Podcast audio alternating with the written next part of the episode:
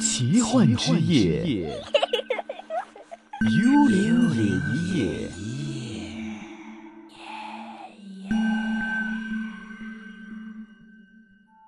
开始我们今天的幽灵夜夜啊，今天呢，我们继续是请来了一位塔罗师啊，我们的 Estely 哈，在上个星期呢已经跟我们做出过一些的分享了。那其实哈、我们上个星期就说呢，比较多的女生的朋友都会来问一些可能和感情有关的一些事情。那 Estely 自己也说过，她自己的这个嗯玩法就是不会让客人去抽这个牌，而是自己去。抽牌，然后再做一些的占卜。可是我很好奇的就是，我虽然没有玩很多塔罗牌，可是我觉得如果我要去找，嗯，比如说我要去测试了，我要去占卜了，我会觉得如果我自己抽的话，会比较有这个嘖仪式感一些，或者是就感觉比较真的，比较和我有关。那如果就是嗯，请别人帮我抽，就好像没有这么有关系。那现在市面上其实有很多，就有一些是。呃，我自己抽，有一些，比如说 S 里，就是你你来抽，还有一些甚至我听过现在可能比较流行的塔罗，就是说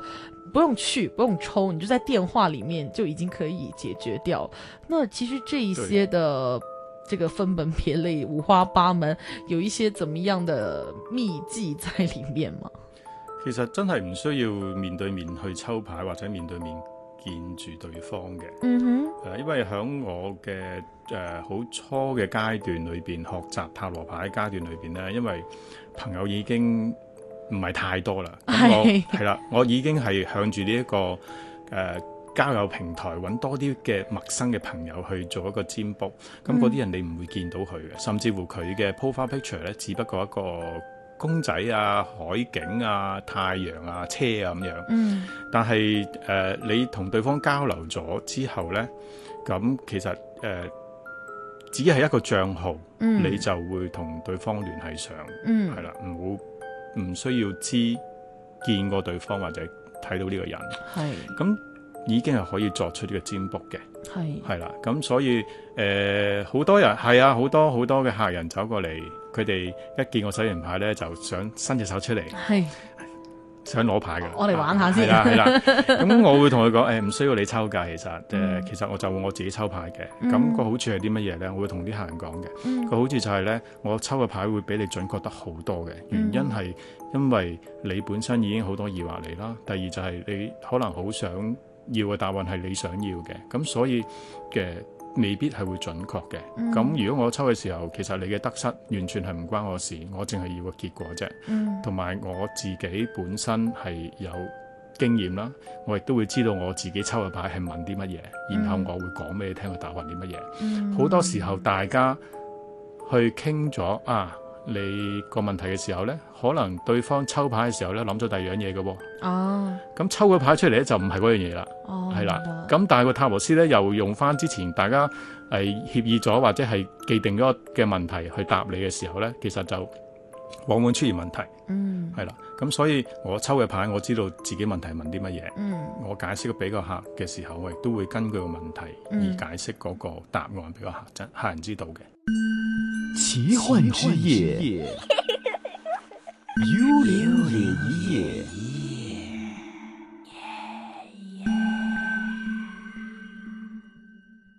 那你从业这几年以来哈，有没有令你印象很深刻的一个客人，或者是他背后的故事，让你很记得的呢？誒、都會有嘅，咁咁、嗯有一晚有個一對情侶過嚟啦，系，咁、個男嘅就話、個問題就係話我呢次嘅旅程有冇命翻嚟？啊，係啦，我一聽到有冇命翻嚟嚇。问啲咁嘅嘢嘅，係啦，我就會滿腦喺度好多 question 就係有冇命翻嚟去邊度啊？你香港唔會有仗打噶嘛？係梗係啦，嗰陣時都可能係即係有啲第啲地方有啲戰爭噶嘛。咁佢係香港人，佢嗯，又款又唔又唔似係當兵嗰啲咁。系誒咁、我就話誒咁咁緊要系係啊？你唔係當兵啊嘛？佢話唔係。係系，啊，誒、後尾傾偈，慢慢傾落咧，佢就佢亦覺得覺得係即係講咗好多好，我見佢係好緊張嘅。嗯，事實上真係唔係講笑嘅，系，啊唔係唔係編個故仔出嚟玩下你咁樣。嗯，個女朋友亦都好緊張，係啊，我我真係呢呢次我話咁唔去唔得咩？嗯，係啊，啊唔得㗎，嗯，係一個承諾嚟嘅。系，一個承諾而冇命翻嚟嘅，咁得意嘅。咁我就會問佢：誒、如果係咁樣，誒、你所謂有冇命嘅意思係咩定義啊？咁我會問一問佢，佢話真係會冇命嘅。啊咁大件事啊！即系你可能嗰啲有冇命，可能年輕人就誇張咗，會唔會？即係譬如話诶、誒發生啲咩事啊，或者唔開心之類，係啊，係但係啊估。唔到係真係就係呢個字面嘅意係思。係啦，就係有冇命意思，係會唔會係你擔憂啲交通意外？誒、嗯呃撞飛誒、飛機跌落失嚟事啊，係啊，撞火車啊啲，即係嗰輪都好多呢啲事情發生嘅，哦係係啦、佢話唔係啊，完全唔係呢啲意外性嘅，呢啲係我去親就係要面對一個死亡嘅挑戰，嗯佢咁、樣同我講。嗯咁後面我抽牌啦，我就話，因為佢都唔肯講嘅時候，我就唯有就抽牌，自己抽牌問。係係啦，一抽到牌出嚟嘅話，呢次如果你去嘅話呢，你真係會冇命翻嚟。係個係牌面就個牌面已經講係冇命翻嚟。係咁我睇到咁個牌嘅時候，我就我忍唔住啦。你其實介唔介意話俾我聽係乜嘢事呢？點解你去？你明知係冇命嘅，但係你又要好似唔走唔甩咁樣嘅，其實。嗯咁後尾咧呢、個呢、個客人咧就就講佢嘅一啲嘅 background 俾我知啦。原來佢係個以前係一個職業拳手嚟嘅，係係啦，即係拳師。咁就誒、呃，後來咧打完一輪之後咧，因為你知道啲拳師咧佢係誒做打到咁上下就要退休嘅退役噶嘛，因為嗯運動員係有個時間限制喺度噶嘛。係咁啊退咗落嚟啦。但係曾經佢打職業賽嘅時候咧，就同一位誒、呃外國嘅拳手咧誒、呃交交手啦，而佢係打贏咗對方嘅。係好啦，咁跟住咧佢已經退役咗嚟啦，然後咧對方咧繼續佢嘅職業生生涯。嗯咁後來佢對方亦都到到咗退休嘅時間，咁佢就因為佢曾經敗過喺呢一個拳手上邊。係對方，咁佢就咧就邀請個對方嗱，我打一個誒、呃、掛靴戰嗯慈善賽嚟嘅，係有冇興趣？係對方當時係冇拍拖嘅，係你知後生仔啲下俾人挑戰嗯就一嘢話哦冇問題啦，係係啦，佢諗住自己操翻啊嗰樣嘢啊，我以前贏過你噶啦嘛，但係佢唔明白到人哋一路喺呢、個呢、個賽道上，即係一個拳拳賽裏邊一路長大嘅時候，你已經退咗落嚟咯。係同埋我睇佢嗰陣時個身形就就一啲都唔似打拳係啊，係佢嘛已經係 係有啲脹噶啦，已經開始係係啦。咁就後來就識咗現在即係嗰陣時嘅女朋友啦，係咁亦都有打算結婚嘅，係係啦。咁但係佢應承咗呢個拳賽應該係年幾前嘅事，即係啱哦啱即係佢哋問年幾前嘅事。咁間期間就識咗個女朋友啦，咁開始即係要結婚啦嗰樣嘢，談嗯哼戀愛啦咁樣，嗯先知道哎呀死啦！我應承咗咁嘅事喎，係點算呢？嗯咁佢哋就嚟求助於我啦。咁我話我聽完之後，嗯，原來仲有一樣嘢就係話，如果一個條件就係話，如果你要退出嘅話咧，你要賠錢嘅，係因為呢個係職業誒、呃一個係誒、呃慈善係慈善嘅掛靴戰嚟嘅，係佢係要賠俾對方，講緊係幾百萬。 OK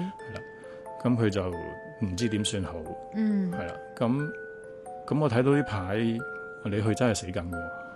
真係去㗎，你係真係去去係真係死緊。嗯係啦，好大問題添。就算唔死，我睇個牌，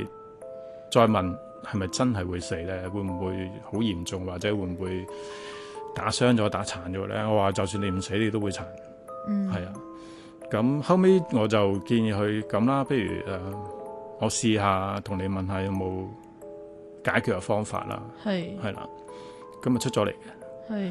咁啊出咗嚟嘅時候咧，係誒、嗯我如果冇記錯，應該係錢幣五，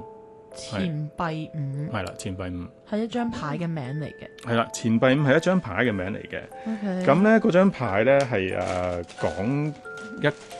對誒、呃男女咁樣啦，咁啊嗯行嗰個教堂，係咁啊傷嘅，即係個嗯個牌咧係傷咗嘅，啊 OK 係啦，傷咗嘅。咁咁後尾我見到張牌之後咧，我就呃誒話俾佢聽，我係諗一陣。係呢張牌究竟講啲乜嘢咧？嗯咁我後尾咧就話俾佢聽，嗯，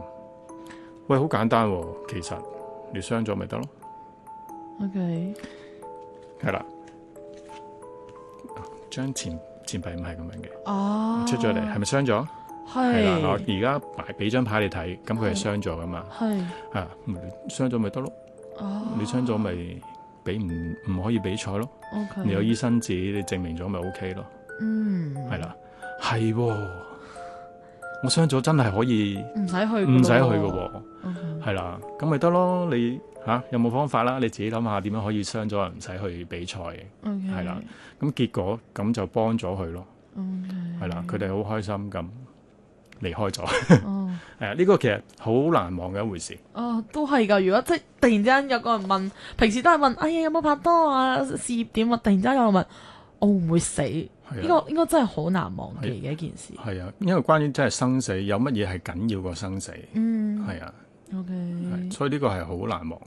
我都好開心幫助對方解決咗呢個問題。奇幻之夜，幽灵夜。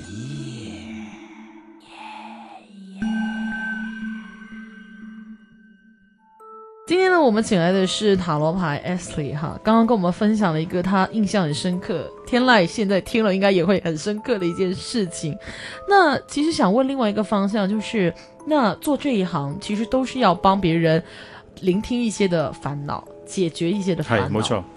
其實有很多的負能量在裡面，我覺得。比如說剛剛那個，我就覺得其實聽了都挺壓抑的。嗯那再加上可能是平時有很多人問感情的煩惱，你會覺得很多這個世界上的愛情都是不可信的。这么多的負能量，作為塔羅師的話，你自己會不會覺得心理壓力會很大，或者有一刻你也會覺得自己的情緒很低落？這樣，誒、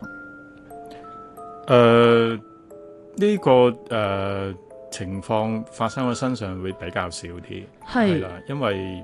我自己有宗教信仰啦，係啦，嗯咁、我係誒、嗯我係學學佛嘅，係係啦，咁我亦都係一個修行人啦，咁我好明白到其實即係世間好多嘢都係一個假象，嗯係啦，唔需要咁認真嘅，嗯係啦，咁所以佢哋嘅煩惱，佢哋即係啲客人嘅煩惱，唔開心嘅時候，誒、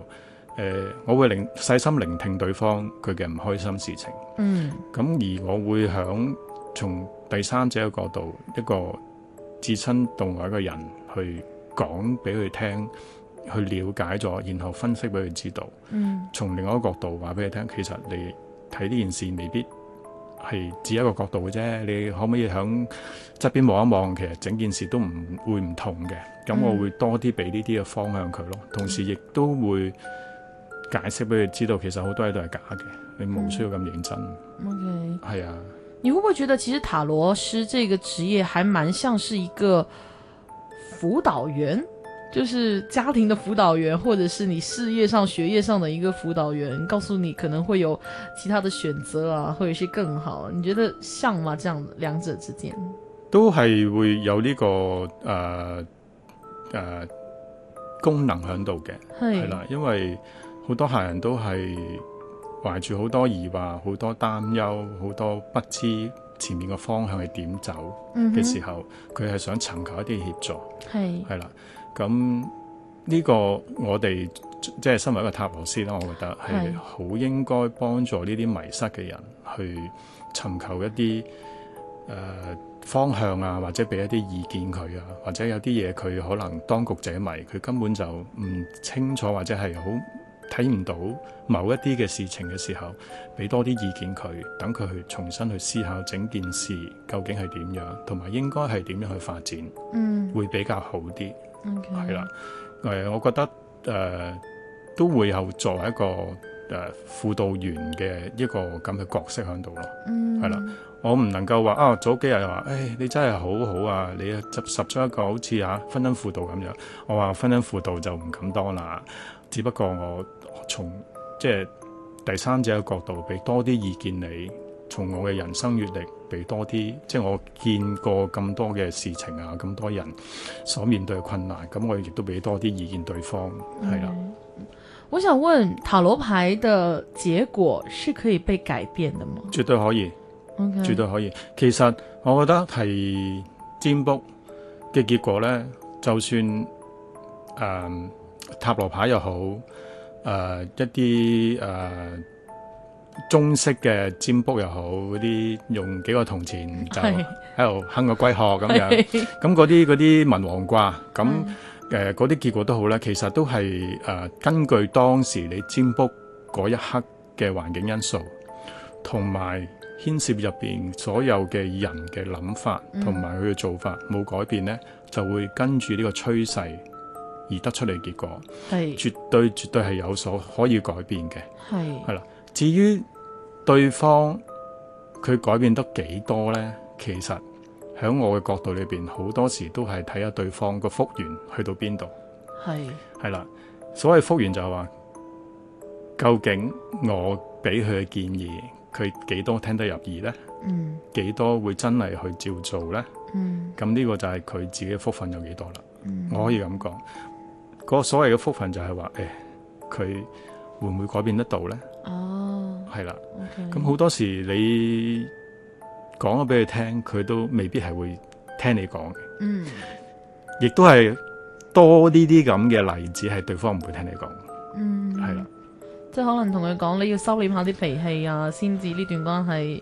有好轉，但係佢就唔去做會嘅會可能會做，但係好短暫咯，啊，短暫跟住之後又翻翻轉頭，係係啦，即係呢一個禮拜，我我時刻提醒自己嘅，但之後就冇咗件事啦。係啦，係啦，好多時候都係會會走翻轉頭，嗯都有嘅，嗯係啊， ，OK，係啦，所以最後結果係有得改變，絕對有得改變。嗯係啊，當你知道結果係係唔好嘅時候，咁你咪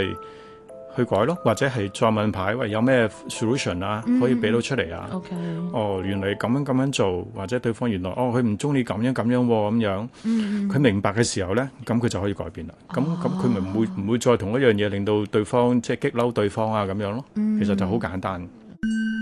奇幻之夜，幽灵夜。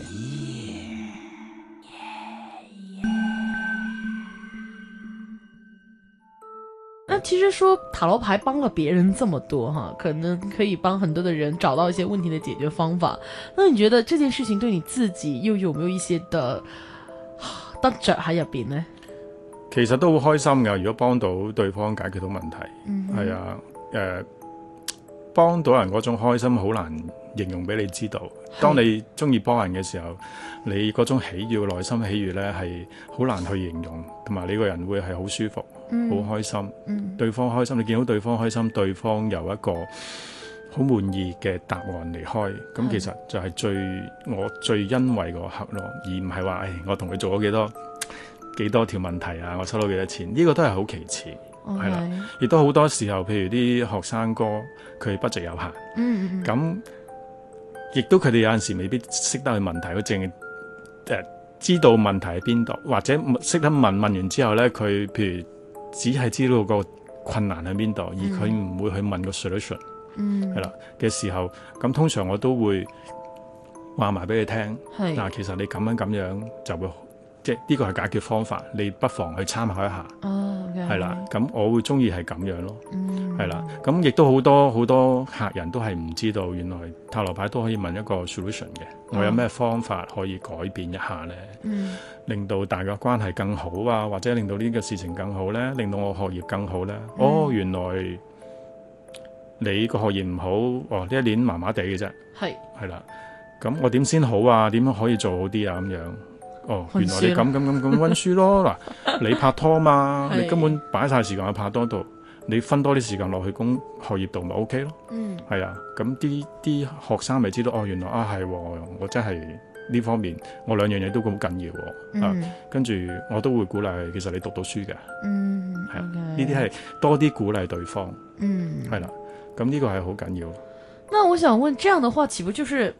即係好好好話你嘅話啱啱我聽嘅、喎。哦那這樣的話，其實是不是就是說，我要找一個塔羅師，也要找一個對自己脾氣的呢？就是你說的話，我覺得特別中肯的，可能是一個啊、姐姐一樣的形式，她來跟我講，我就覺得啊好啱聽。但係可能變咗 Ashley 係一個哥哥咁樣，嗯我唔中意聽嘅。那就是塔羅牌和客人之間有沒有一個我們所說的，就是緣分在裡面？其實都有㗎。嗯哼，誒、呃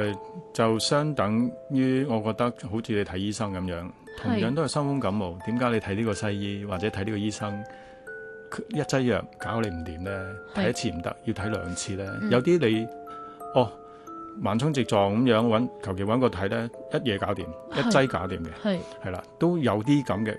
大家有個緣分喺度咯。嗯係，同埋有啲都係嘅，啲客人就話：，誒、我睇咗幾個都唔啱，嗯係啦。有啲睇咗其他啲，佢講嘢都唔係好啱我聽，OK，嘅時候，我就咁當然啦，你會睇下對象嘅，係啦。咁首先會望一望佢樣先，咁因為我都學過面相嘅，係，咁我都會睇下對方究竟個脾氣係點樣先。咁有啲咩説話應該點樣講法呢？嗯你應該同佢點樣表達呢？